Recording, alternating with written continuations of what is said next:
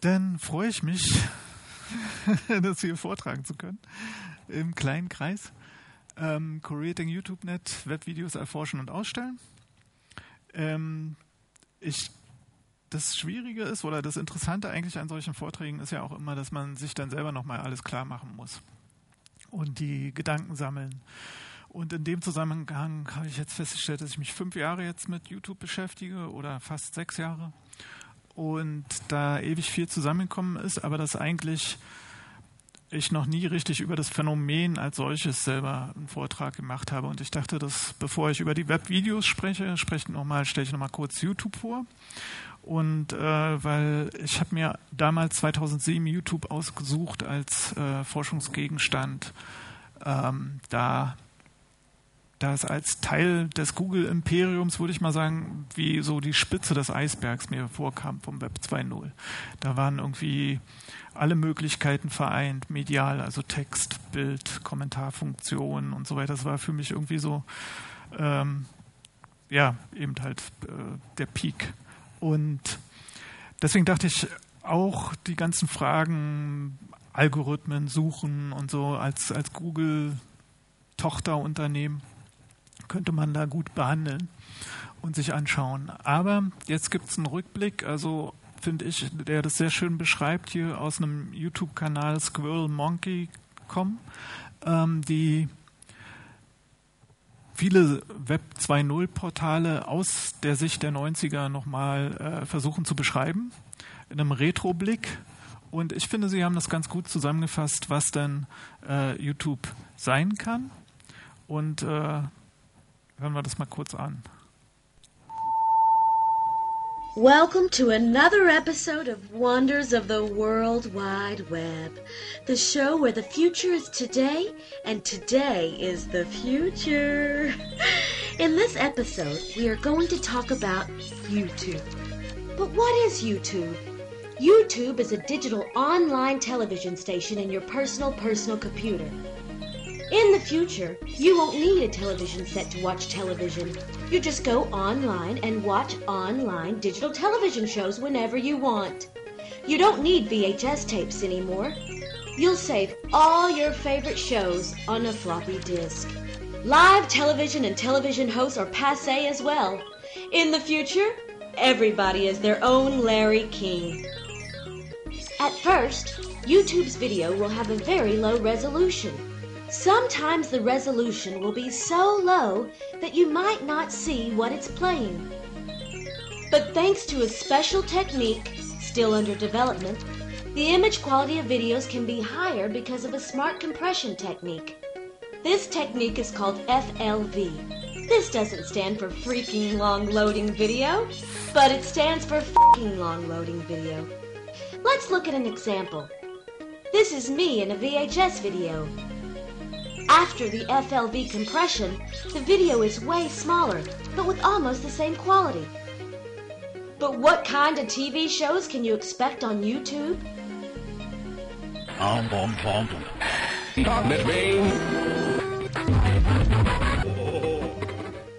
Yes, only quality videos.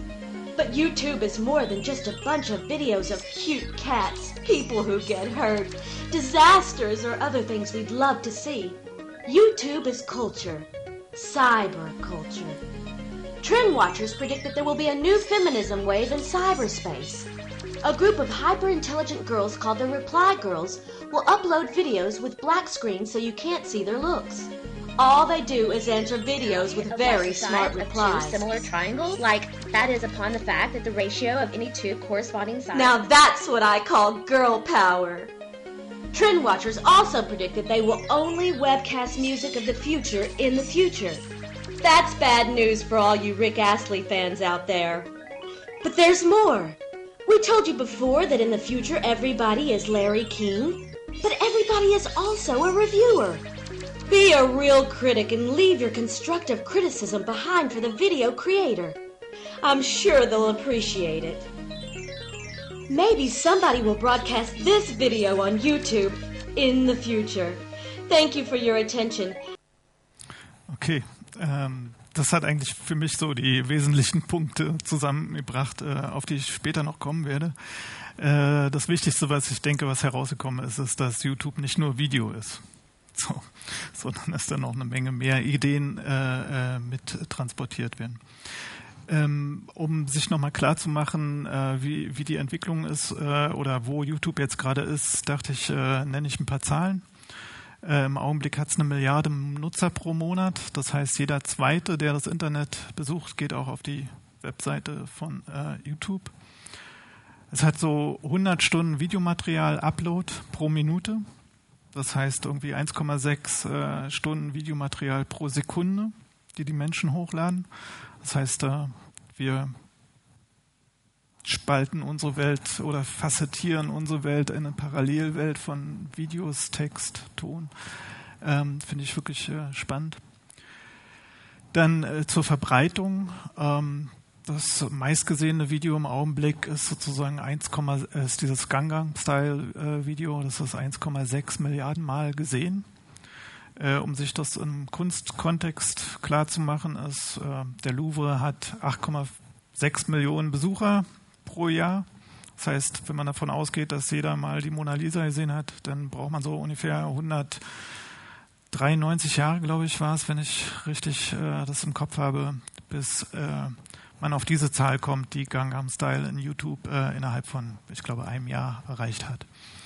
Man muss sich auch klar machen, dass Abonnenten, also dass jetzt Channels, die ähm, hier angesprochen wurden, also die Kanäle auf YouTube, dass die ähm, 10 Millionen Abonnenten haben. Also manche von denen, die herausstechendsten. Das heißt, wenn die ein Video drehen, dann sehen in, in 10 Millionen Leute das. Ähm, was ist YouTube? Also es ist eine Videoplattform, klar. Es ist eine Webanwendung, es ist eine Community, es ist TV und es ist eine Netzinfrastruktur. Ähm, ich denke, wie kann man damit umgehen? Ähm, schwer, wenn etwas so groß ist, dann versucht man es immer in Teile aufzuspalten und ähm, dann über die einzelnen Teile zu sprechen und diese zu untersuchen. Und man fängt meistens immer an, dann sich auf die Videos zu fokussieren und ähm, auch die sind eben halt unüberschaubar groß bei 1,6 Stunden pro Sekunde. Das kann halt nicht prozessiert werden mehr von einem einzelnen Menschen, gar nicht auch kollektivisch ist eigentlich nicht mehr zu lösen, ist eigentlich nur noch algorithmisch zu lösen. Das Problem der Kategorisierung des Gesamtbestandes. Ähm, trotzdem haben es äh, Leute versucht. Ähm, ich finde, dass YouTube überhaupt aber eher als eine äh, Netzinfrastruktur zu begreifen ist, die auf mehr als nur diese Videoanwendung fokussiert. Ähm, die ermöglicht es auch, äh, YouTube in anderen Formen zu nutzen, weil eben das digitale Video, das ist ja diesmal äh, sozusagen, äh, wie sagt man, Nature äh, Born Digital. Äh, ähm, es ist ja halt Audio, Bild und Text. Also es gibt ja halt viele Videos auf YouTube, die nur Text haben oder nur ein Bild haben und keinen Ton haben. Oder es gibt Videos, die haben nur Ton und äh, kein Bild eigentlich. Oder nur ein stehendes Bild. Also dieses Webvideo kann unterschiedlichste Formen annehmen in dieser Community und entsprechend diesen Formen gibt es auch unterschiedliche Nutzungen. Also als TV oder als Radiostation oder als Archiv. Und äh, ich hoffe, dass ich darauf äh, noch zu sprechen kommen kann. Also in dem Versuch, das äh, zu kategorisieren, hab, ähm, würde ich auf die äh, Nutzungsformen blicken und dann sehe ich äh, YouTube als eher als eine Distribution und Produktionsplattform, als eine Kommunikation und Diskursplattform, als Musikdienst und TV-Station ähm, aber eher so als ein Satellit, als ein, nicht als ein Sender, sondern eher als Medium, als ein TV-Medium, äh, als Archiv und als Galerie und natürlich als Markt. Ja. Ähm, man sieht es äh, am augenfälligsten, wenn man jetzt äh, innerhalb YouTubes mal sich so einen Channel anschaut und auf Video hochladen geht. Also wenn man also die an, vorausgesetzte Funktion äh, mal ausprobieren möchte und tatsächlich mal ein Video abladen möchte, äh, hochladen möchte, dann äh, werden einem auf der rechten Seite äh, fast gleich groß oder fast noch auffälliger durch die farbliche Gestaltung äh, Werkzeuge angeboten, mit denen man eben halt das Video bearbeiten kann und oder gleich auch hier im Falle der Verknüpfung, da sieht man eben, dass YouTube äh, voll integriert ist in dieses Google-Universum, dass man ein Hangout starten kann. Ähm, ich möchte darauf verweisen, dass eben halt es nicht nur um das Video geht im Sinne eines, äh, eines Video-Hosts, auf dem irgendwas passiv dann abgelegt wird, sondern es geht hier Distribution und Produktion fallen hier zusammen. Es kommt zu einer Überschneidung von Hochladen, von Streaming, also von, von ich lade etwas ab und äh, nehme es gleichzeitig auf, kann es gleichzeitig noch mit Filtern bearbeiten, ähm, mit, mit einfachen Filtern, die zur Verfügung gestellt werden. Das wird, denke ich, auch noch zunehmen, dieses Echtzeitbearbeiten über Videofilter, was im Augenblick noch externe Programme lösen. Ähm, um sich auch die Entwicklung nochmal klar zu machen, wollte ich hier, ähm, weil es ja darum ging, Webvideos zu erforschen, wie ich das mache. Ich benutze da halt immer häufig die Wayback Machine vom Archive.org. Und wenn man die ersten ähm, Seiten sieht, ich glaube, das ist überhaupt äh, die erste Seite, die sie aufgenommen haben in, ihr, ähm, in ihren Katalog ähm, am Mai, am 16. Mai 2005 ähm, natürlich, so sah die Seite nicht aus, sie ist halt nicht vollständig gespeichert, ähm, aber man hat äh, einen, gro einen, groben Einblick und ähm, hier sieht man eigentlich nur das Logo und ähm, das, was für mich dann gleich dann am 14. Juni, also einen Monat später, also das sind die Schritte vom Archive.org. Äh, ob das jetzt in der Wirklichkeit so entspricht, kann ich nicht so sagen. Also ist der Speicherzustand am 14. Juni 2005. Da sieht man unter dem Logo, was dann sehr zentriert ist, ähm, sieht man den Slogan äh, Your Digital Video Repository. Also da wird noch darauf konzentriert, dass es eine Art äh, Archivfunktion, ein Regal für, äh, für das Medium Video darstellt. Und gleich prominent darunter ist äh, der, die Suchfunktion. Also auch schon damals die Navigation war schon angelehnt eigentlich an, an diese Google-Idee einer einfachen Suche. Da gab es in dem Sinne keine äh, Hierarchisierung oder keine, äh, kein, keinen wirklichen Archivgedanken äh, von Kategorien oder so. Ähm, was man gleichzeitig auch noch feststellen kann, ist, dass äh, zu der Zeit sehr stark im Vordergrund stand ähm, das Ordnen. Das sieht man an den äh, Tags. Dass sie die Tags äh, nehmen hier einen wichtigen Raum ein, sind auch zentral geordnet und äh, nehmen genauso viel Raum ein wie die Suche, das Logo und äh, der Slogan. Jetzt habe ich hier gerade meine Maus verloren. Will die Maus nicht hm. Warte mal. Seht ihr die Maus? Nee. Na egal. Ähm, kann ich nicht pointen sozusagen, denke ich hier. Jedenfalls die Tags als, ähm, sind für mich sehr wichtig gewesen, weil ähm, die zu der Zeit 2005 äh, war eben Volksonomie als äh, war in der Diskussion die Verschlagwortung, äh, die Taxonomie, die von der Community erstellt wird. Das war der Versuch, äh, eben große Datenbestände zu ordnen und ähm, YouTube im, im Beginn ähm, hat äh, eben genau diese Community-Funktion äh, integriert und ähm, deutlich hervorgehoben, hier mit den Latest Tags. Ähm, schon ein paar Tage sozusagen später ähm, haben wir das hier. Dann, ich muss mal schauen, komme gerade nicht weiter. Man sieht, wie die Tags äh, weichen und äh, in die zur Seite rutschen und ähm, andere Punkte wie ähm, Friends Profile, Favoriten in den Vordergrund rutschen. Also dass ähm, ähm, die Community-Funktionen werden verstärkt und die Archivfunktionen treten etwas schon an den Rand. Und vor allen Dingen, was ich, was ich interessant finde, ist der nächste Slogan nach dem Repository ist äh, Upload, Tag and Share your videos worldwide.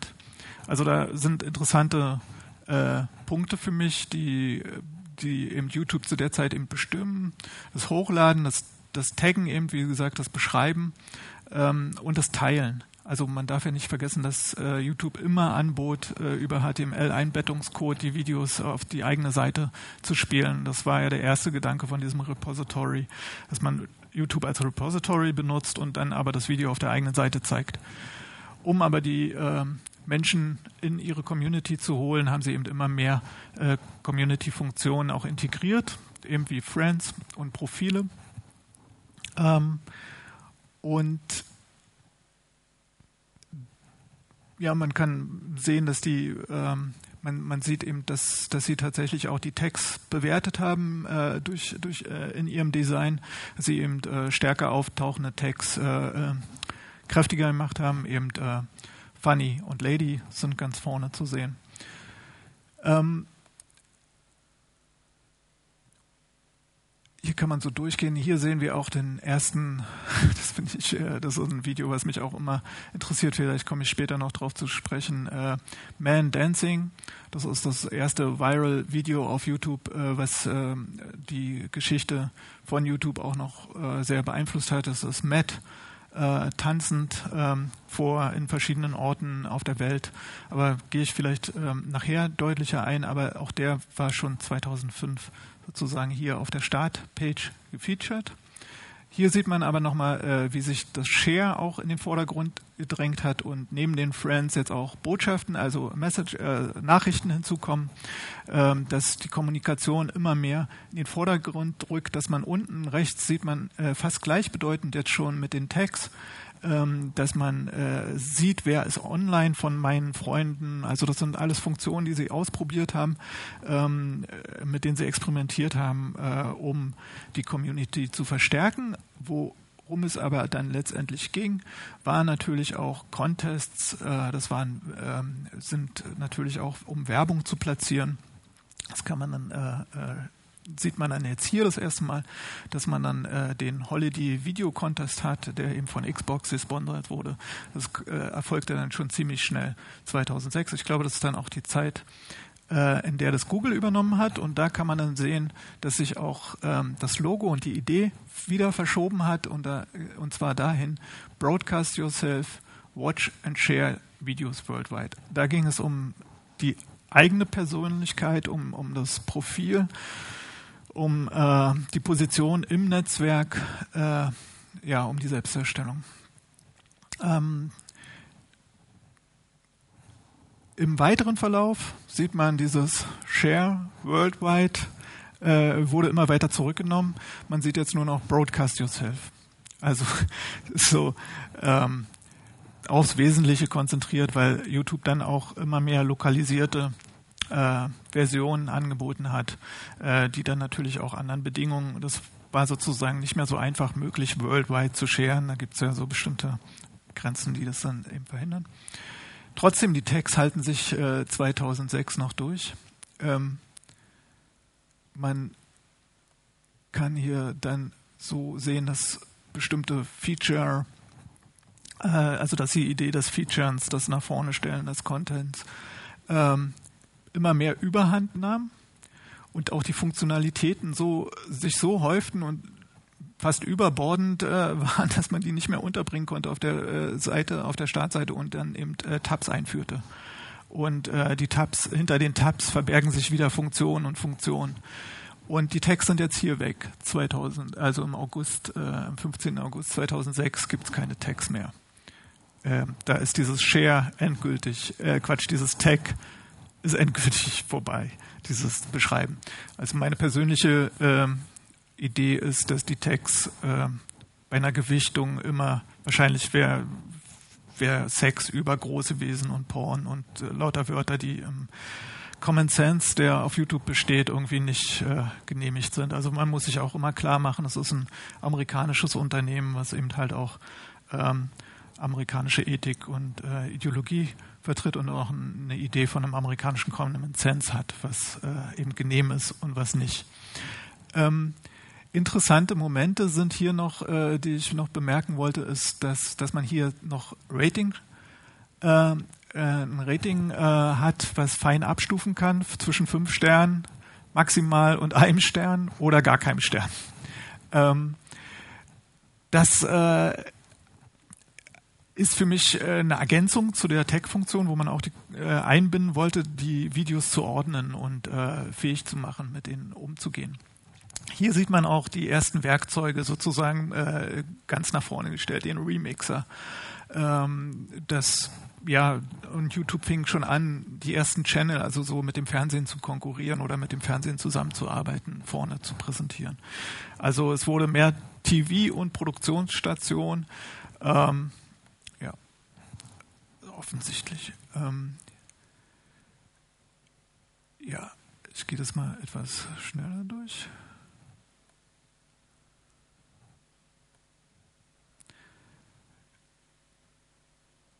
bis 2011 sieht, man hier, jetzt äh, gibt es gar nicht mehr Broadcast Yourself oder so. Äh, das ist keine Frage mehr. Es geht eigentlich nicht mehr darum, sich. Äh, Video, es geht nicht mehr um Videos, würde ich sagen. Es ging sowieso nicht im Vordergrund um Videos, aber jetzt ist es einfach YouTube. Und da gibt es Trends, da gibt es äh, populäre Erscheinungen, Phänomene, da gibt es Musik, da gibt es Entertainment ähm, man hat einen Account, aber Taggen ist weg, Sharing ist auch nicht mehr präsent. Also es hat sich äh, doch sehr verändert. Ähm, heute ist das Layout ähm, auch kommt es langsam wieder zurück zu diesem äh, zu dieser Idee vom, vom, vom Fernsehen. Also es will es sieht sich immer im Zusammenhang mit dem Fernsehen, aber das ist jetzt die, die letzte Stufe, hier 30. April. Man kann sehen, äh, dass das Video im Zentrum steht, aber immer noch nicht diese Größe hat. Das, also ist ein, eine Funktion von, von vielen.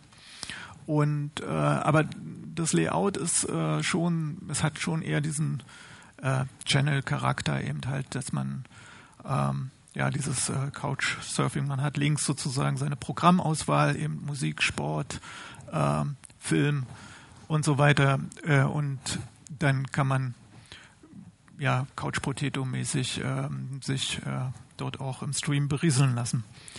Ähm, an der Stelle würde ich äh, kurz eigentlich einen theoretischen, also denke ich, unterbreche ich die Beschreibung von, also jetzt ist irgendwie klar geworden, wie ich so vorgehe, mich mit YouTube beschäftige, jetzt würde ich vielleicht mal so ein paar Konsequenzen nochmal, äh, die mir da in dem Zusammenhang dann klar geworden sind, vortragen. Ähm, um dann diese zu versuchen, wieder im Weiteren äh, mit, mit Beispielen anzufüttern. Ja. Ich lese es mal vor. Die Verzahnung von Netz und Lebenswirklichkeit hat sich in so hohem Maße gesteigert, dass eine Unterscheidung hinfällig geworden ist. So ist die Bezeichnung Prosumer als ein Zeichen dieser Verschränkung von Teilnahme und Produktion zu verstehen. Diese Form des Produktionsprozesses ist als ein am Eigenausdruck arbeitender, ästhetisch verstanden, reflexiver Prozess der Weltaneignung und Selbstverständigung zu, zu begreifen.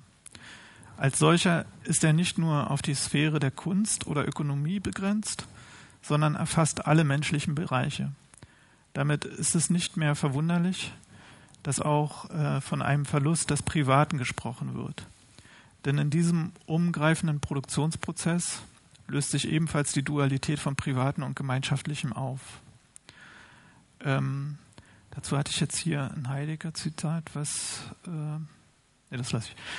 Der als Verlust äh, wahrgenommene Effekt des Verschwindens von Autorenschaft, um nicht äh, sogar zu sagen der Identität, zeigt sich besonders in der gewandelten Rolle des Künstlers und dessen Werken. Insbesondere der damit zusammenhängende und sich deshalb wandelnde Begriff der Identität, der das Verschieben seiner Bedeutung vom sich autonom verhaltenen Subjekt zu einem durch und durch vergesellschafteten Wesen erlebt, destabilisiert das Selbstempfinden der Menschen.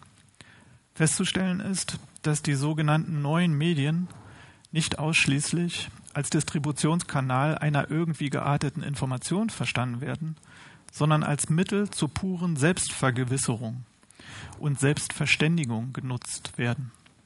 Es ist nicht wichtig, was am mobilen Endgerät eingegeben wird. Wichtig ist allein nur, dass ein Anschluss besteht. Wichtig scheint nicht die Kommunikation selbst, sondern nur, dass mögliche Teilnehmer folgen, Followers. dass es überhaupt jemanden gibt, der die eigene Anwesenheit bezeugt. Friends. Die Bestimmung des eigenen Standpunktes wird über die Gestaltung eines Netzwerks erreicht. Denn nicht die Entitäten selbst besitzen die Bedeutung, die Bedeutung scheint erst in ihrem Kontext, in den Relationen, die sie eingehen und einnehmen, auf. Die sich so aus all ihren Relationen bestimmende Identität löst sich gleichzeitig und scheinbar genüsslich in der Erfahrung der Teilnahme am Gleichen auf. Ähm, wie kommt es dazu? Das, ich finde, das ist der Schwarmeffekt. Das äh, ist ein Effekt, den ich äh, sehr stark äh, spüre in den letzten Jahren, dass er immer stärker zunimmt. Also man spricht ja auch darüber, über die Schwarmintelligenz und so. Ich komme dann auch noch dazu. Ähm, die wie kommt es dazu zu dieser Auflösung im Schwarm? Da eine gleichberechtigte Teilnahme am gemeinschaftlichen Sein nicht mehr durch individuelle physische Präsenz zu realisieren ist, da wir einfach zu viele sind, ist eine gleichberechtigte Teilnahme am gemeinschaftlichen Sein in der heutigen Massengesellschaft nur noch über Medien und ihre Vermittlungsleistung zu erreichen.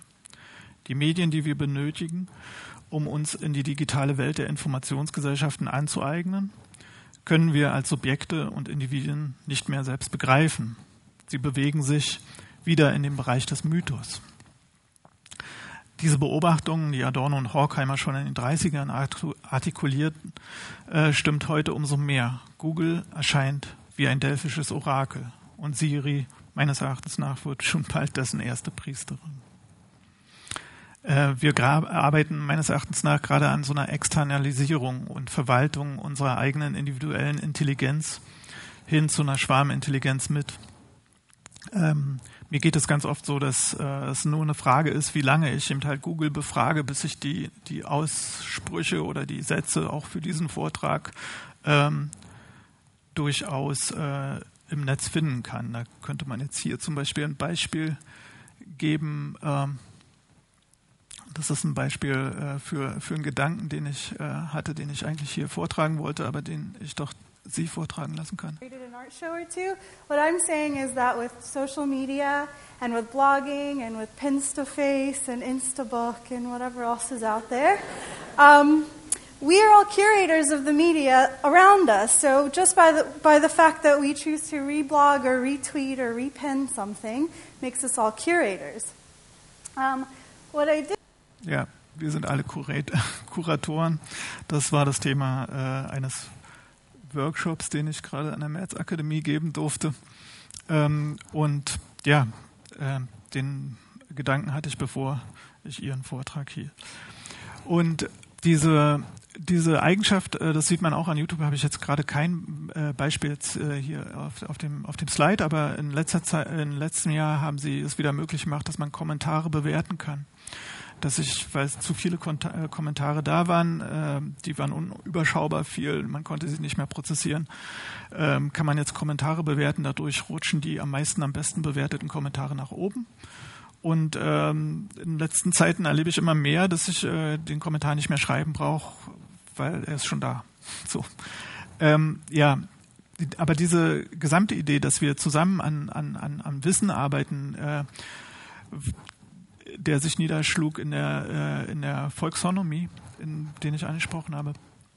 Ähm, zu Anfang, ähm, den hatte ich hier in, in, in meiner äh, in meiner Auseinandersetzung mit äh, YouTube ganz zu Anfang auch visualisiert, weil ich denke auch immer durch das Praktizieren äh, und Machen kann ich Dinge besser verstehen. Und dann habe ich hier so ein äh, kleines Video gemacht, in dem nochmal die Seite ähm, abläuft, die wir jetzt, also eine Entwicklung der Seite, äh, eine zeitliche Entwicklung äh, von der Tech-Seite, äh, weil, weil die gibt es halt nicht mehr. Die kann man auf YouTube nicht mehr sehen. Ähm, und es ist auch interessant, finde ich, eigentlich zu sehen, wie so die Interessenlage Lage sich verändert oder was so Girls, Girls, Drunk, Sexy Show und so weiter, ja. Wie, wie, wie das sich so verschiebt oder Stupid, Skateboarding. Also es hat äh, Japan, Jump, Pop. Ja, das sind die Dinge, die die Menschen beschäftigt. Und darauf hat auch ähm, äh, YouTube wurde auch als Phänomen schon natürlich von den Netzkünstlern oder von Künstlern, die sich mit dem Netz auseinandersetzen oder im Netz arbeiten, äh, natürlich auch wahrgenommen. Und einige Beispiele, wenn ich jetzt versuche, Beispiele zu bringen, ziehe ich die natürlich aus dem Kunstbereich und äh, jetzt hier im, im Rahmen äh, Volksonomie ähm, ist das ist eine interessante Arbeit von oder eine Arbeit, die sich mit, mit diesem Phänomen auseinandersetzt, ist eine Arbeit Volksonomy bei, von Jody von 2011, in der sie die, den Stil äh, Nerdcore ähm, äh,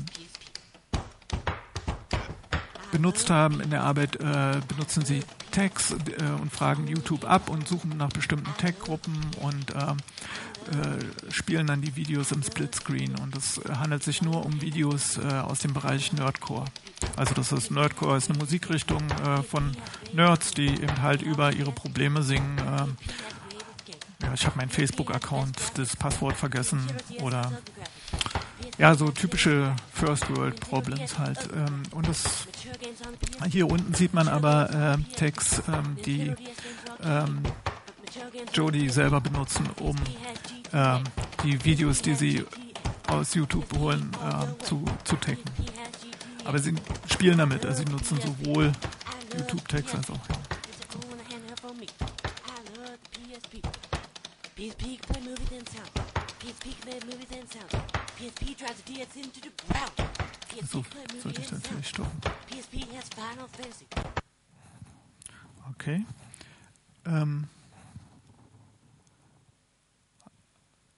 Also Jody als Netzkunstduo hat ja nicht äh, mit 1.0 aufgehört, irgendwie zu arbeiten, sondern haben sie ja halt kontinuierlich die äh, Bewegung des Netzes mitvollzogen und haben dann auch ähm, nachdem sie Arbeiten zu Blogging-Systemen auf Blogspot gemacht haben und auf Flickr und so oder Google Maps haben sie natürlich auch äh, mit YouTube gearbeitet. Es gibt verschiedene Arbeiten von ihnen zu YouTube. Ich kann hier nicht alle vorstellen, äh, nicht weiter vorstellen, aber eine andere Künstlerin, die auch sich ähm, mit ähm, den Tags auf YouTube auseinandergesetzt hat und äh, dazu oder nicht die hat sich nicht mit den Tags auseinandergesetzt, aber sagen wir so, sie, äh, ich würde sie gerne in, den, in dem Zusammenhang äh, nennen. Petra Kortreit mit dem Video äh, Webcam 2007 äh, bis 2012. Es wurde äh, 2012 eben halt deswegen bis 2012 wurde halt 2012 wegen äh, Spam, Betrug und irreführender Werbung ähm, entfernt. Ähm, dann es ging, geht äh, natürlich in die Geschichte, in die Kunstgeschichte ein, weil es, äh, das kann man hier sehen, das wurde auf Rhizome ähm, gebackupt und äh, das sind aber jetzt hier die Tags, äh, glaube ich, äh, ist nur ein Auszug von den Tags. Bin ich mir nicht mal sicher, ob es nicht die Tags von Rhizome sind. Ähm, auf jeden Fall hatte sie nämlich, also hier sind die Snapshots wieder von Archive.org, ähm, die frühesten 2007 da hatte sie noch äh, nicht diesen richtigen Namen Webcam, sondern da heißt das Video noch äh, Webcam. Und äh, das Video selbst ist hier nicht äh, archiviert worden. Aber hier kann man auch die Tags noch nicht sehen. Aber hier fängt es schon an. Hier kann man sehen: Tits, Vagina, Sex, Nude, Boobs, Britney Spears, Paris Hilton und so weiter. Und da hieß das Video Webcam Pizza, nee, Webcam Girl Pizza Party Disaster Cat Kitten Dog Snow Effects. Und ähm, hier, sie hat einen zweiten Kanal dann aufgemacht und hat ähm, das äh, äh, dann da auch nochmal hochgeladen. Ähm, da hieß es dann Ägypten Parrot Rave. Das war dann, äh, wie es jetzt heute ist. Jetzt bin ich hier glatt hängen geblieben irgendwie. ich habe natürlich noch. Ah ja, und jetzt. Ähm, und das war's. Das war das Video. Ähm, das ist ein ganz einfaches Webcam-Video, in dem sie so einfache Effekte äh, über ein Selbstporträt blendet, also einfache Webcam-Effekte und dann mit einer Musik unterlegt. Und halt mit diesen äh, mit diesen Text äh, versehen hat. Und die Tags haben ihr natürlich dann ähm, ganze Menge Views generiert. In interessanterweise aber hat dieses Video mehr Views äh, ähm, generiert als das parallel aufgespielte auf dem anderen Kanal, obwohl sie dieselben Text benutzt hat. Ich kann, das müsste man jetzt jemand von YouTube fragen, warum. Auf dem anderen Kanal ist es auch noch da. Ähm, interessanterweise. Also es ist nur von ihrem eigenen Petra Kortweit-Kanal gelöscht worden. Ähm, ach so, interessant ist auch, dass sie dann, ähm, das hat ja alle ihre Videos betroffen. Ähm, dann hat sie halt immer jetzt in die Beschreibung eben halt Fuck YouTube reingeschrieben. Das ist okay. so. Ähm, interessant finde ich, bei diesem Video äh, möchte ich überleiten, also von dem von der Tech-Problematik äh, äh, zu äh, also von dem Missbrauch von, von Tags, eben, äh, dem spielerischen Umgang, zu dieser Selbstbetrachtung, äh, zu diesem Webcam-Effekt ähm, und zu dem, was ich angesprochen habe, der Selbstvergewisserung. Hier sehen wir äh, Jennifer Chan von 2011, die auch ähm, ähm, so eine Untersuchung vornimmt, so eine Webcam-Untersuchung mit einfachen Effekten arbeitet und ähm, für mich gehört es in diese Reihe der Selbstüberprüfung, Selbstvergewisserung, der Kommunikation der Flaschenpost sozusagen. Ja. Ähm, hier sieht man, wie der Gesamtzusammenhang äh, des Videos war, weil ich würde das Video eigentlich nicht so rauslösen wollen, wie ich es getan hatte, zwei eben. Denn eigentlich betrachte ich diese YouTube-Kunstwerke immer nur in ihrem Kontext. Also ich denke, dass sie eigentlich dafür entworfen wurden, wie man es hier an den Text sehen kann, dass sie eben die Text benutzt hat als Teil um, um eben äh, als Strategie äh, der Überraschung Leute dorthin zu locken und sie mit ihrer, mit ihrer Art äh, von, von, von, von Kunstproduktion zu konfrontieren. Diese Strategie kennt man ja auch von den alten Netzkünstlern bei eToy, dem äh, Digital Hijack, haben die auch die Text manipuliert von den Suchmaschinen, um, um dann Publikum auf, äh, also normale Nutzer auf ihre äh, Kunstseiten äh, zu hijacken sie hijackt hier äh, die YouTube-Community. Äh, Aber es ist eben interessant, also für mich hat diese, äh, hat dieses, hat diese YouTube-Seite eben einen bestimmten Reiz, weil diese Thumbnails, also das eigentliche Video wird umgeben von anderen Bildern und Schrift und Text, also man kann es nicht nur, und es ist eben immer noch eine Webseite. Ja, also es ist eben nicht, eben doch nicht Videokunst, nur Videokunst. Ähm, das brachte mich dazu in der Auseinandersetzung das Thema zu, äh, ähm, zu unter, noch weiter zu untersuchen, diese, diese Überlegung, die ich vorhin angesprochen habe, und ähm, kam dann auf die Ausstellung äh, Watch Me Watching, die eben sich mit dem Phänomen äh, beschäftigt, dass man sich selbst beobachtet und die Beobachtung wieder beobachten lässt oder andere Leute, die sich selbst beobachten, beobachtet und darauf reagiert, weil YouTube besitzt ja die Möglichkeit eines Video-Responses und dadurch ergeben sich so bestimmte Ketten, wie man jetzt hier unten rechts sehen kann. Beobachtet jetzt hier jemand, jemanden, der jemanden beobachtet. Ähm, aber diese äh, geschlossenen Kreisläufe kennt man natürlich aus dem, aus dem Videokunstbereich schon äh, lange, äh, wie man links oben sehen kann mit dem äh, TV-Buddha ähm, links darunter die Katze, die eine Katze betrachtet, die Nyan Cat betrachtet. Ähm, rechts oben ist Martin Kohut, ähm, zu dem ich gleich kommen werde, denn in derselben Zeit, also wo, also 2009 war das so, entstand der Text, den ich vorhin vorgetragen habe und ähm, da hatte ich mich in der Zeit äh, selber aufgenommen und äh, habe diese Aufnahmen dann zusammengeschnitten und äh, mit einem äh, bei dem Google Play das äh, Guggenheim Play äh, Wettbewerb eingereicht. Ähm, der YouTube, äh, YouTuber auf, also Guggenheim hat YouTuber aufgefordert, äh, teilzunehmen und sie wollten die neuen Kunstformen in YouTube äh, präsentieren und darstellen. Und dann dachte ich, na, das ist eine gute Möglichkeit, diese ganzen Materialien, die ich da äh, von den Selbstbetrachtungen gesammelt habe, ähm, hinzugeben und habe das unterlegt mit Ausschnitten, ähm, theoretischen Ausschnitten, die sich mit Ausschreibungen beschäftigen und äh, Wettkämpfen. Ähm, das war 2010 und Martin Kohut ähm, hat mit diesem Video Moonwalk kam der in die engere äh, Auswahl. Martin Kohut ist äh, tschechischer Künstler. Ja. glaube ich. Ähm, und der lebte in Berlin zu der Zeit. Und er hat eben halt hier, sieht man unten den Player als allerersten, der sich dann eben halt nach hinten schichtet, äh, ins Endlose äh, wiederholt, aber eben parallel abläuft. Und zu der Zeit, als er es eingereicht hat, funktionierte das Video auch so. Ist ja klar, die, die, die Idee versteht man. Aber YouTube hat dann einfach, ähm, also nicht einfach, sondern die haben zu der Zeit genau das Format geändert, dass äh, der Player sich verändert hat zu 16 zu 9, sodass er rechts und links riesig viel Platz hatte und der Balken hat sich verändert. Also das eigentliche Video funktioniert nicht. Also so, man kann das eben halt so nicht mehr auf der Webseite sehen. Eigentlich ist es kaputt. Ähm, das haben sie dann auch, haben sich dann auch entschuldigt, steht dann auch in dem Channel.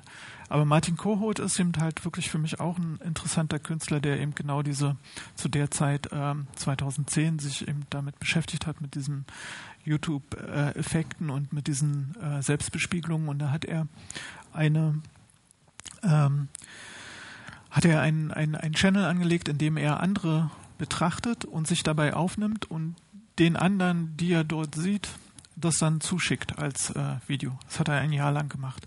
Sieht man hier auch wieder die Tradition zu der Videokunst. Äh, es ist eine Performance, es hat was Performatives, es hat äh, einen dokumentarischen Charakter. Es ist sozusagen, also es ist nicht ein einzelnes Video, sondern es ist eben halt ein, ein Langzeit äh, Aktion, würde ich das mal nennen. Etwas Performatives. Es ist auch die Frage jetzt hier zum Beispiel, wie stellt man so ein Kunstwerk auf? Insbesondere natürlich, wie verkauft man sowas? Ganz zu schweigen, eben wie man vorher gesehen hat, äh, äh, wie, wie sollte man das archivieren. Ähm, daraus hat sich aber ergeben, also ich will jetzt hier auch nicht weiter ins Detail gehen, aber interessant ist auch, dass YouTube eben halt durch diese algorithmische Suche, ähm, die äh, im Nachhinein dann immer diese Related-Funktion hat, äh, dann durchaus auch eben algorithmisch kuratiert und einem dann äh, bestimmte Dinge anbietet. Ähm, es ist dann richtig Mode geworden, könnte man sagen, auf Martin Kohut zu reagieren und Martin Kohut eben wieder beim Betrachten zu betrachten. Und da gehe ich dann, glaube ich, doch mal, nee, gehe ich nicht drauf ein. Ähm, es ist nämlich in der, Reakt, äh, in der Tradition der Community, so, die aufeinander ähm, eingeht und ähm, eben mit Video-Responses reagiert. Da gibt es dann eben die sogenannten Reaction-Videos, wo sich Leute filmen, wie sie andere Videos sehen. Aber da gibt es dann auch Schleifen, also da gibt es dann Reaction-Chains. Also jemand lacht und jemand anders schaut das Video und wird dabei gefilmt, wie er nämlich halt dann auch anfängt zu lachen, weil wir sind eben halt sehr mimetisch geprägt als, als Menschen. So wie wenn jemand lacht, dann lacht man halt mit. So, wenn jemand weint, dann weint man halt mit. Und natürlich, wenn, wenn erschreckende Dinge sind, erschreckt man sich und so weiter. Äh, in dieser Tradition halt äh, wird dann auch auf diese Webvideos, auf, auf die Inszenierung zum Beispiel von Martin Koht reagiert. Ganze, ganze Ketten von Reaktionsvideos gibt es wieder auf seine Videos. Ähm, da ist auch die Frage, das ist ja von ihm intendiert. Gehört das jetzt zu der Arbeit dazu? Wie kann man das mitsammeln? Wie kann man damit umgehen? welchen Anspruch hat man an Vollständigkeit, an Abgeschlossenheit, an, äh, an Autorenschaft, weil man müsste ja auch die Fragen, die dann noch da teilnehmen und die Leute, die daran teilnehmen und so weiter. Das sind weiterhin sozusagen stellen sich hier die Fragen in solchen Arbeiten, äh, wie wir sie aus dem Web 1.0 kennen und von den Netzkünstlern. Ein interessantes Phänomen ist zusätzlich zu diesen Reaktionen, ähm, die eben halt in YouTube was ich eben beschrieben habe, eben eine eigene Softwarefunktion haben, eben im Video Reply, dass ich jetzt so, dass YouTube Phänomene hervorbringt oder ähm, richtige, ja, ich würde es Phänomene nennen. Ähm, zum Beispiel das Let's Play ist so ein Phänomen, was äh, den letzten drei Jahren entstanden ist, äh, in dem Menschen sich äh, abfilmen im Spielen ähm, oder nur den äh, Bildschirm abfilmen, während sie spielen und äh, dieses äh, Spielen kommentieren. Und jetzt sehen Tausende dieses, wie andere Leute spielen. Also sie spielen nicht mehr selbst. Früher hat man ja selbst im, im, im, im Netzwerk gespielt oder so. Das machen natürlich heute auch immer noch welche. Aber immer mehr folgen sozusagen anderen beim Spielen. Sie spielen gar nicht mehr selbst.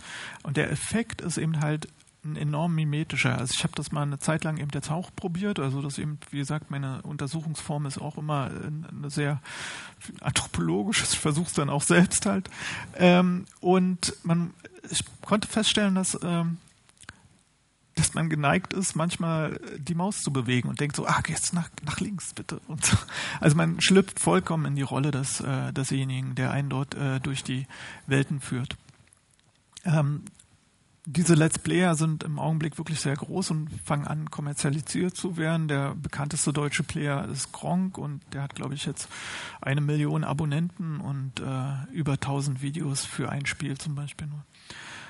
Ähm, ich selbst also setze mich, wie ich schon sagte, so ein bisschen anthropologisch äh, damit auseinander und habe sehr viele äh, ähm, unterschiedliche Projekte, auf die ich jetzt hier in der Zeit gar nicht eingehen kann, aber ich will nochmal, ähm, weil es ja Webvideos untersuchen und ausstellen heißt das Thema, nochmal auf den Ausstellungsraum eingehen und nochmal äh, kurz einen Text zum Ausstellen vorlesen, wie ich Ausstellen betrachte. Bevor ich vielleicht nochmal ganz, jetzt haben wir schon, sind fast schon um, aber wir haben ein bisschen später angefangen. Ne? Ähm, Ausstellen ist auch ein Ver äh, Ausstellen ist auch ein Vorstellen ein Darstellen, ein Überstellen, ein Verweisen und Vorweisen, ein Einstellen und ein Umstellen, aber auch ein Verstellen. Denn eines, was vorher im Beweglichen, im Prozessualen, im Dynamischen, im sich selbst aktualisierenden Flüchtigen, im schwer fassbaren und oft als immateriell beschriebenen besteht, würde im Ausstellen zum Eingestellten und somit in Stellung gebracht vom Kunstbetrieb eingestellt, angestellt, um in der Ausstellung den Blick auf die Unsinnigkeit desselben zu verstellen. Somit verkehrt sich das Ausstellen als ein Vorzeigen in sein Gegenteil, in ein Verstellen, in ein Verdecken. Die Phänomene der Netzkunst zeigen nur zu deutlich in Bezug auf den Ausstellungsbetrieb diesen Dualismus vom Ausstellen, welches gleichzeitig immer ein Verstellen ist, auf. Denn die Netzkunstaktivitäten sind die ersten Phänomene der bildenden Kunst, die sich wirklich nicht in den Ausstellungsbetrieb integrieren ließen. Bis heute gibt es keine praktizierte Lösung. Dass die Museen, Galerien und andere Einrichtungen des Ausstellungsbetriebs die Kunst, die im Herstellungsprozess noch als eine lebendige, als etwas im Werden begriffenes verstanden werden kann, im Ausstellen im Einstellen in den Museumskontext die künstlerischen Arbeiten und die Kunst selbst historisieren und damit aus der Sphäre des Lebendigen ins Tote überführen, ist ein bekanntes Phänomen. Die Rechtfertigung für dieses Vorgehen erhalten die Museen aus ihrer Funktion als kulturelles gesellschaftliches Gedächtnis, welches Geschichte, Kontinuität und damit Identität konstruiert, konstituiert. Und erfüllen die so ausgestellten Werke die Vorstellung, Einstellung der Entscheidungsträger dieses Prozesses der Identitätsstiftung.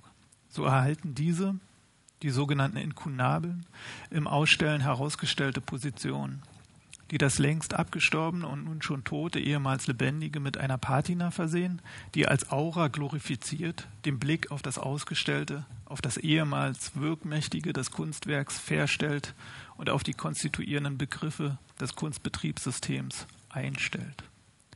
Das Kunstbetriebssystem kann zwischen denn das Kunstbetriebssystem kann zwischen seinen beiden Polen Original und Autor aufgespannt werden. Das Original schließt das Objekt und der Autor die freie Subjektivität als Bedingung ihrer selbst mit ein. Das Subjekt selbst artikuliert sich im Betrieb über die beständige Reformulierung seiner Bedingung. Ausstellungen sind dafür die Werkzeuge der Wahl. Das Ausstellen dieser Paradigmen, die immer werdende Reproduktion, der eigenen systemischen Bedingung benötigt Ausstellungsräume, da Realräume Träger von Objekten sind und die so als auratisch inszenierten Objekte die Bedingung für das sich daran anschließende Kunstbetriebssystem selbst legitimiert. Die Ausstellungsfläche des Museums ist die Front, an welcher die kulturellen Kämpfe dann ausgetragen werden. Die Behauptung des Objekts als Ding Dinges als ein hergestelltes und das Herstellen als besonders ausgezeichneter Mensch, als Homo faber, wird mit einer Vehemenz verteidigt, die darauf schließen lässt, dass der Kampf schon lange verloren ist. Die Rückzugsgefechte werden mit aller Härte und allen zur Verfügung stehenden Ressourcen geführt.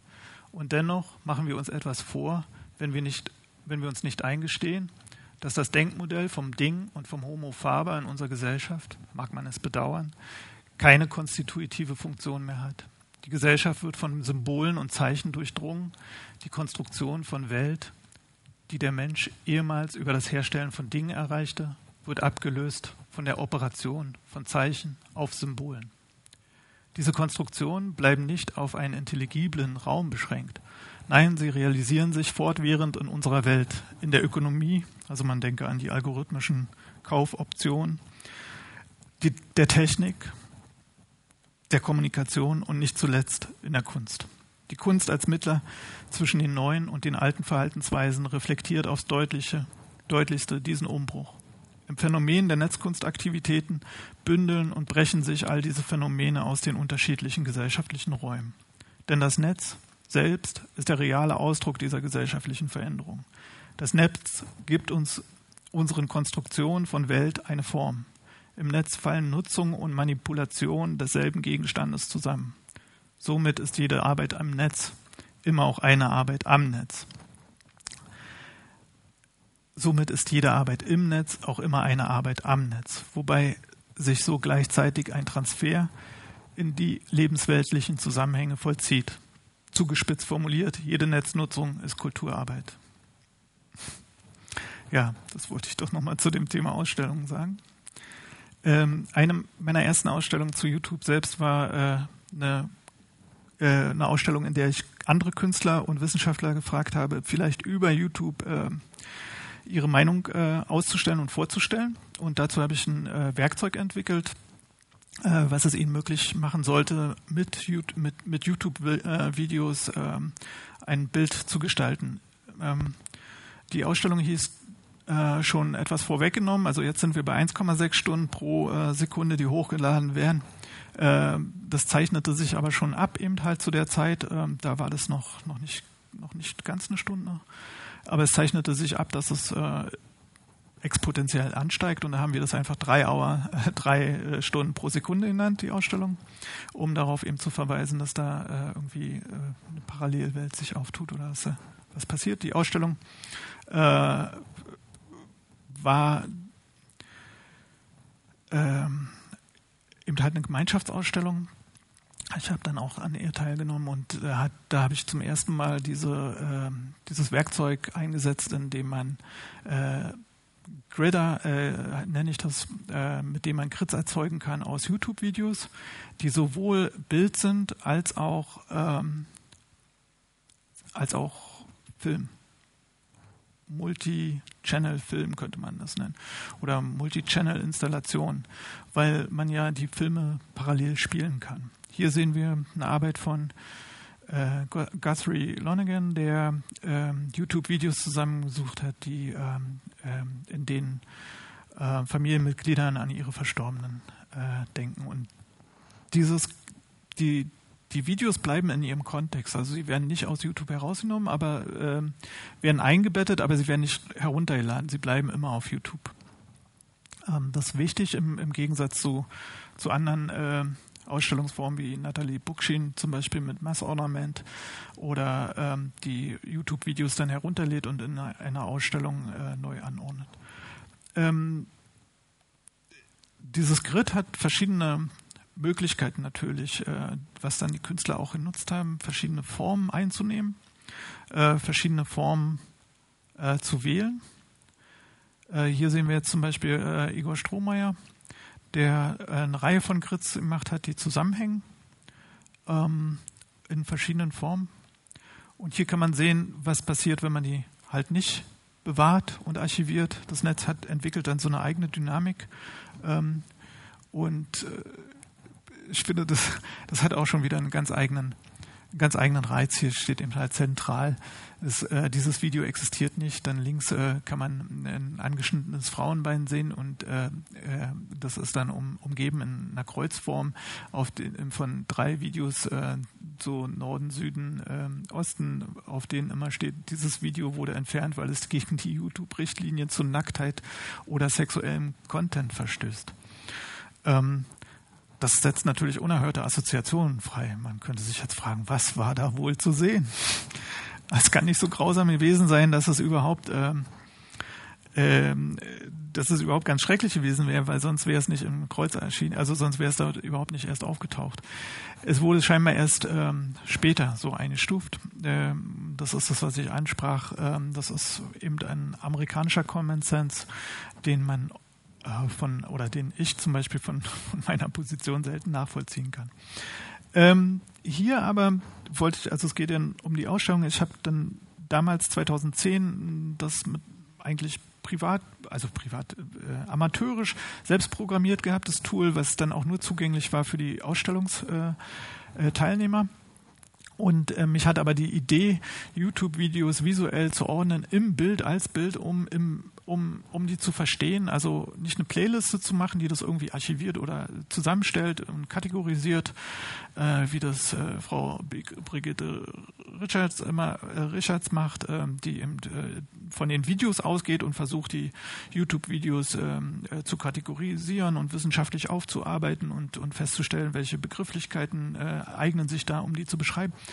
Ich habe eher so ein ähm, ja, äh, performativeren Ansatz. Ich denke, man kann äh, durch die Anordnung auf der Fläche und äh, die, die Verteilung äh, und den Umgang mit ihnen äh, mehr äh, ausdrücken und äh, auch feststellen.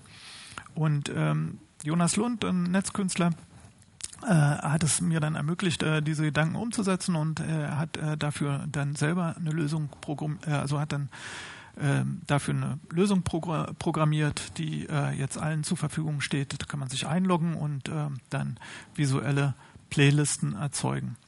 Das ist die Methode, nach der, äh, mit der ich jetzt äh, arbeite und diese YouTube-Videos untersuche. Wir können ja da mal raufgehen. Oder nee. Wie, wie sieht es aus jetzt von der Zeit? Was? Kann noch weitermachen? Dann würde ich jetzt weitergehen, weil ein anderes Projekt, äh, was sich ähm, zeitgleich entstanden hat, äh, weil das war jetzt eher der visuelle Aspekt von den, von den Videos, der mich interessiert hat, ähm, ist auch, die Videos kommen ja halt mit dem Ton natürlich.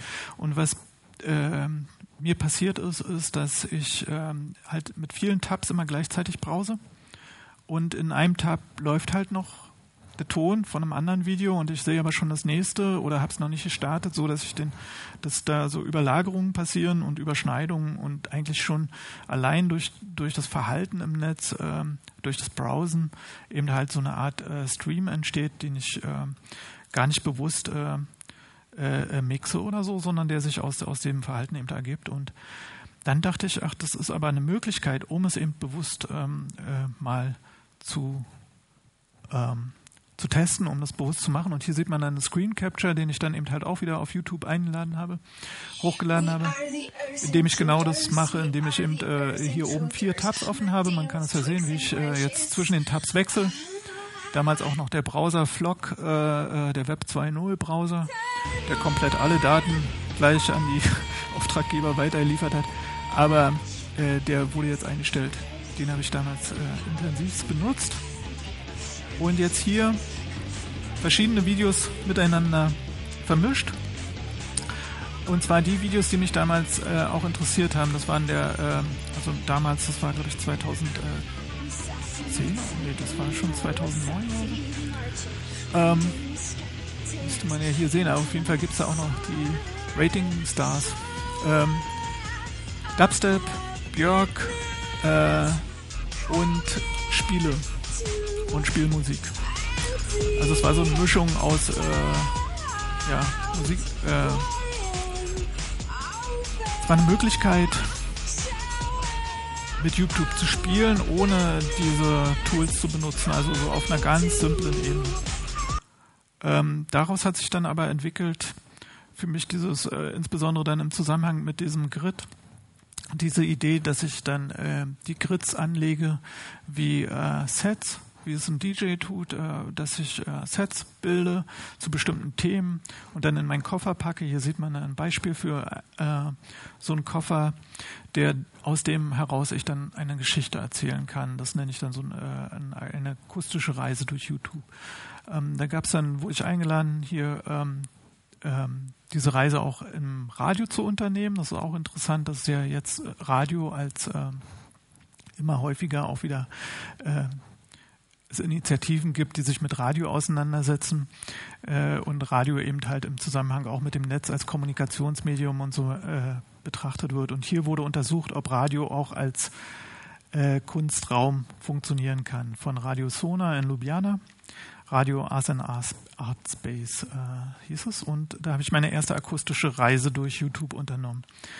Ähm, daraus hat sich heute dann äh, ein richtiges Programm entwickelt, was ich ähm, jetzt gerade in Berlin im letzten Jahr äh, in dem freien Radio gesendet habe. Da habe ich dann ähm, Künstler eingeladen oder Bekannte, äh, die dann jeweils einmal im Monat eine Reise unternehmen und mit mir über die Reise sprechen und die Reise gleichzeitig dokumentieren, eben in einem Screen Capture. Äh, ihre, die benutzen das Gridder.org, um aufzulegen, ihre Reise äh, vorzunehmen. Dann wird die gespielt, im Radio gesendet und danach auf YouTube veröffentlicht.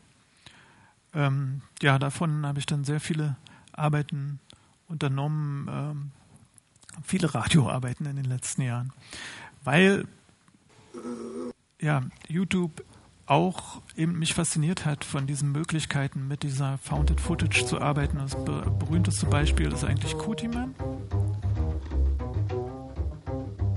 der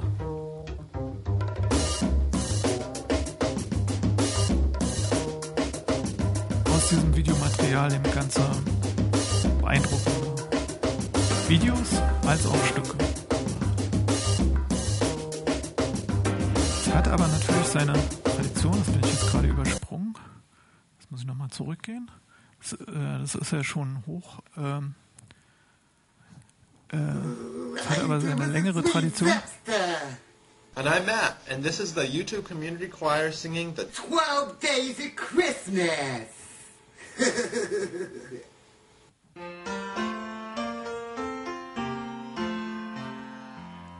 first day of Christmas my true love sent to me a partridge in a pear tree.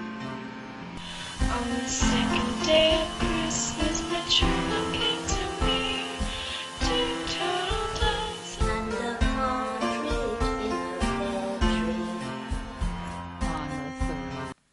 Ja, dann bis hin eben zu Cootie-Man und äh, es hat mich wirklich äh, fasziniert, aber das äh, YouTube hat das auch immer unterstützt. Also sie haben auch einen eigenen äh, äh, Kanal, also äh, YouTube Disco hier. Ähm, also slash Disco ist ein reservierter, äh, ein reserviertes Wort. Man kann einem halt keinen Channel anlegen, äh, Disco.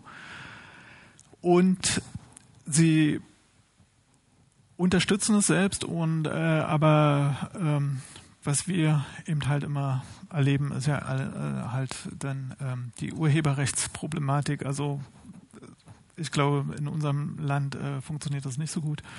Ähm, dieses YouTube Disco hat sich dann auch noch nicht so durchgesetzt. Ähm, bin gespannt, wie sich das entwickelt. Ähm, ja, auf jeden Fall ist auch musikalisch hier, hat es dann dazu geführt, dass ich das äh, feststellen konnte, dass, also in der Beschäftigung damit äh, habe ich dann festgestellt, dass äh, die YouTube-User YouTube auch als Archiv für Musik benutzen. Also dass sie zum Beispiel alte Medien, die nicht mehr, ähm, ja, dass sie die dokumentieren, dass sie ähm, Shellac-Platten ähm, aufnehmen, um äh, zu dokumentieren, wie sich Shellac-Platten anhören, dass sie alte äh, Musikrollen aufnehmen und äh, in, in unterschiedlichen, also die Platten in auf unterschiedlichen Plattenspielern abspielen und das aufnehmen und hochspielen und äh, metadatieren.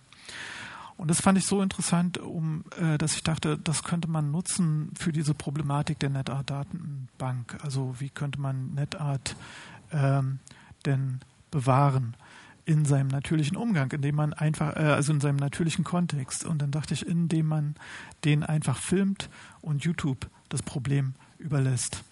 Und dann kam ich darauf, ähm, das Projekt mit Constantula Art haben wir das besprochen und konzeptioniert, ähm, Archiving NetArt, indem wir Filme erstellen, die ähm, auf Originalsystemen dann die äh, entsprechenden Netzkunstwerke aufrufen in sogenannten authentischen Situationen mit den authentischen Hardware.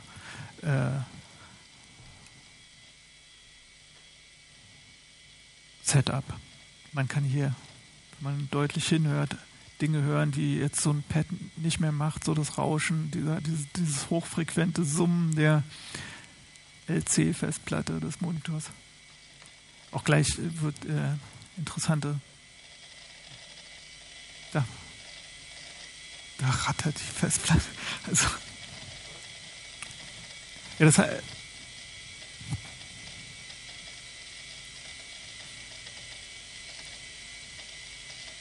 Kann sich niemand eben halt richtig so vorstellen, wie lange das gedauert hat. Ich halte ja jetzt schon nicht aus, muss schon gleich reinquatschen.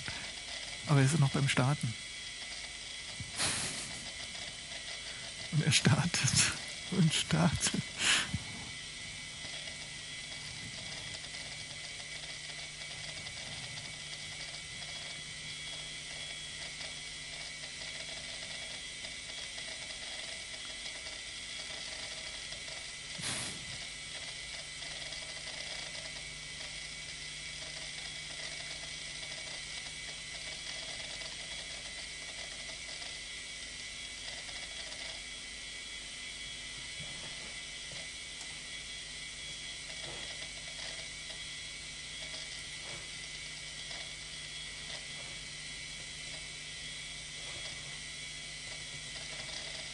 Jetzt starte ich die Browser.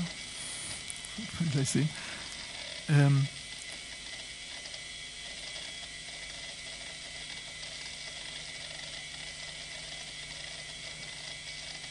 ist übrigens gar nicht mehr so leicht, äh, ist gar nicht so leicht, diese alten Dinger wieder zum Laufen zu bringen.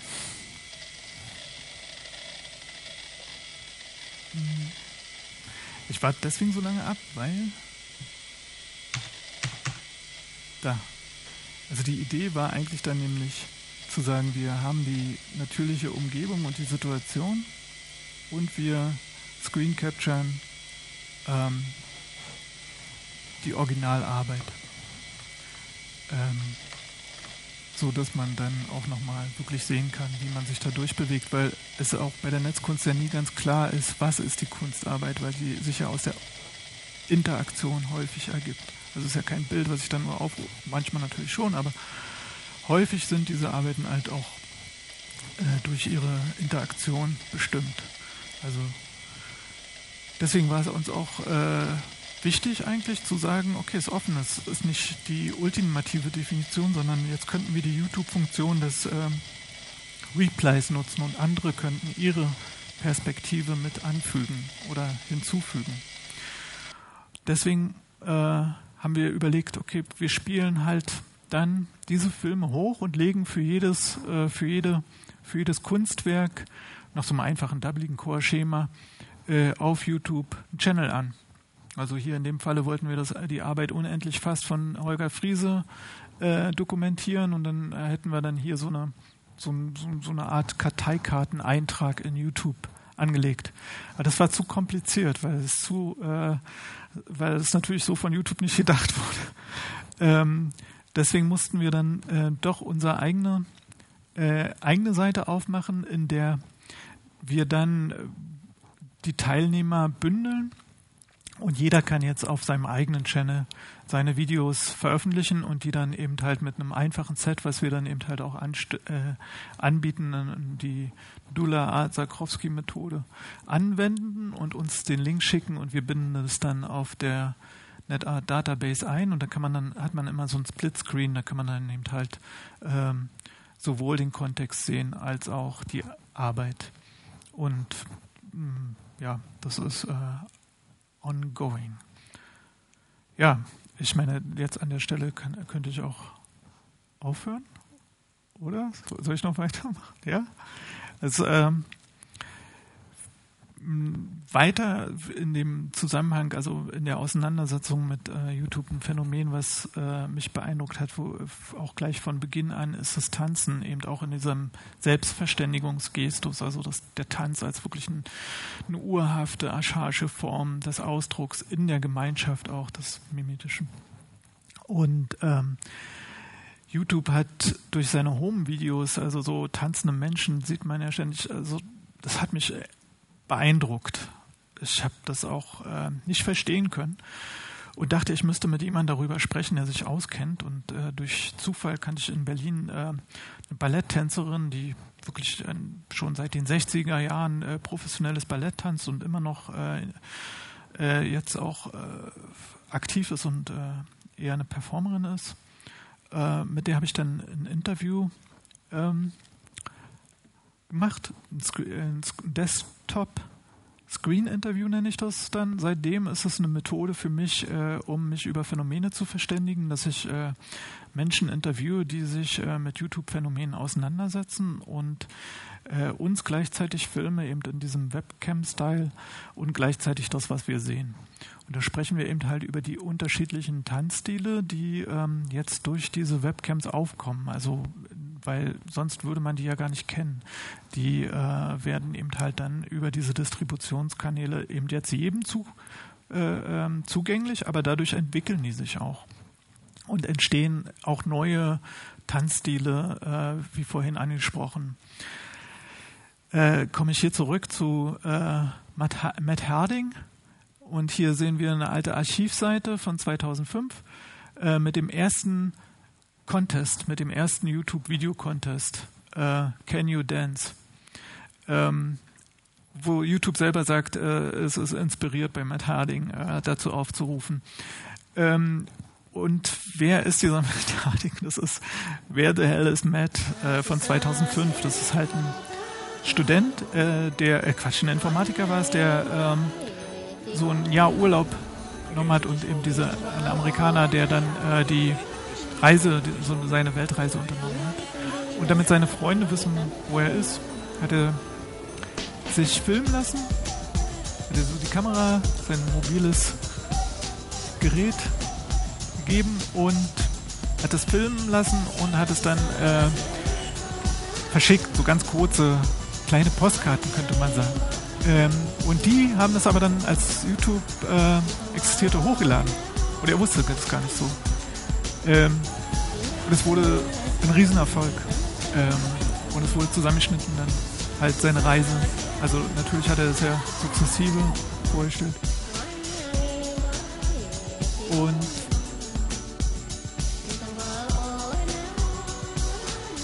also mich rührt das immer. Ähm, weil es hat so viele, viele äh, Momente, dieses, äh, die Community worldwide, das Sharen, äh, dieses, äh, ja, dieses unmittelbare, das, äh, so das authentische und so. Aber was dann passiert ist eben, ist das Typische für diese Entwicklung in 2006, ist, dass äh, eine Kaugummifirma äh, ihm bezahlt hat, durch die Welt zu reisen und diese Sachen einfach nochmal richtig zu machen mit professioneller Auflösung und äh, vor den entsprechenden vor den entsprechenden äh, Postkartenbildern. Ähm, der Unterschied ist nicht wirklich offensichtlich sichtbar. Ist immer noch äh, beeindruckend und äh, auch erfolgreich gewesen. Und, aber mir wurde klar, irgendwie, also ich war dann irgendwann, dachte ich, das ist aber auch was Koloniales. Das ist so ein Weißer, der halt irgendwie überall auftaucht und irgendwie so seine Hampelfaxen macht und keinen Bezug zu der Sache hat, da irgendwie hingepfrapft ist und es, das kam mir dann plötzlich beinahe unangenehm und abstrus vor. Ähm, er macht auch darüber Vorträge und man kann äh, wissen, also er hat damit wirklich ganz gut Geld verdient und ähm, auch davon existiert. Und er hat 2012 dann aber das wohl auch selbst, denke ich mal, bemerkt. Also ich glaube, er hatte das selbst auch so empfunden und hat dann einen Aufruf gestartet, in dem er gesagt hat, hey, sagt mir doch, wo ich hinkommen soll. Und dann tanze ich mit euch. Also diesmal nicht eher vor irgendjemand irgendwie isoliert als Fremdkörper, der die benutzt, sondern und das hat er dann eben halt natürlich auch finanziert. Und das besonders Interessante ist, also das hat er wirklich unabhängig gemacht. Das Interessante ist natürlich, dass er jetzt hier in Nordkorea war, im Libanon, in Syrien. Er war dann in all den Ländern, die ihm die Kaugummifirmen oder die anderen Firmen, die ihn so gesponsert haben, immer verboten haben.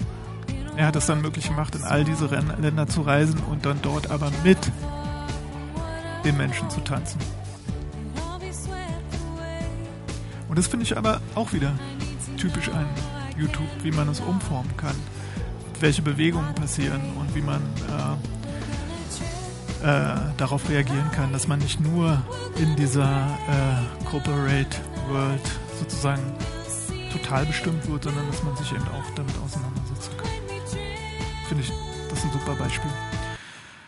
Und diese Phänomene des Übersprungs von vom äh, vom authentischen, vom eben was ich ansprach, von dieser Idee, von dieser Suche, unserer Suche irgendwie nach was Authentischem, nach dem Original, die führt natürlich oft dazu, dass dann eben ähm, einzelne Phänomene so aufblasen werden, dass sie eben dann ähm, wieder in diese ähm, ja, in diese Struktur passen, äh, in diese Superstar-Struktur. Das ist hier ein Fall von Groovy Dancing Girl.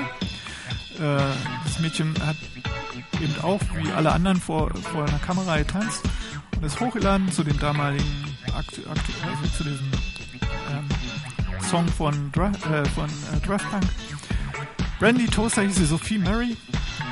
Äh, und beim Hochladen, glaube ich, passierte irgendwie äh, ein Problem. Äh, also da passierten diese Stottereffekte, würde ich mal sagen. Also dieser Effekt ist, glaube ich, durch diese Videokomprimierung entstanden.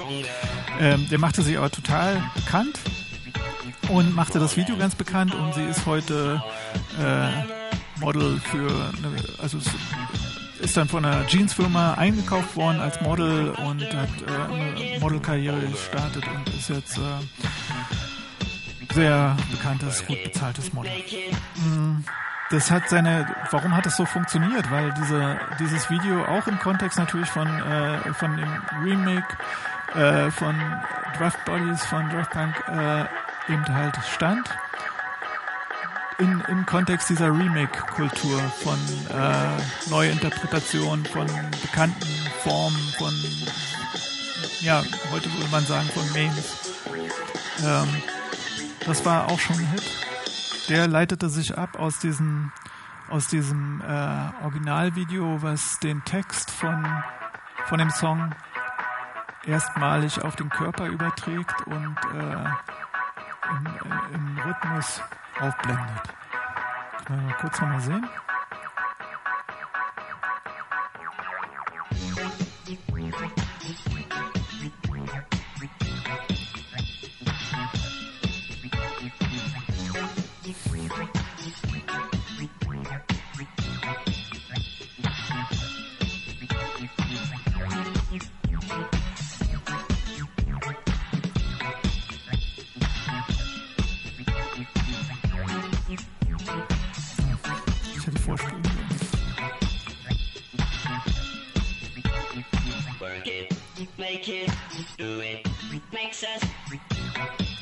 Der Text schreibt sich in den Körper ein.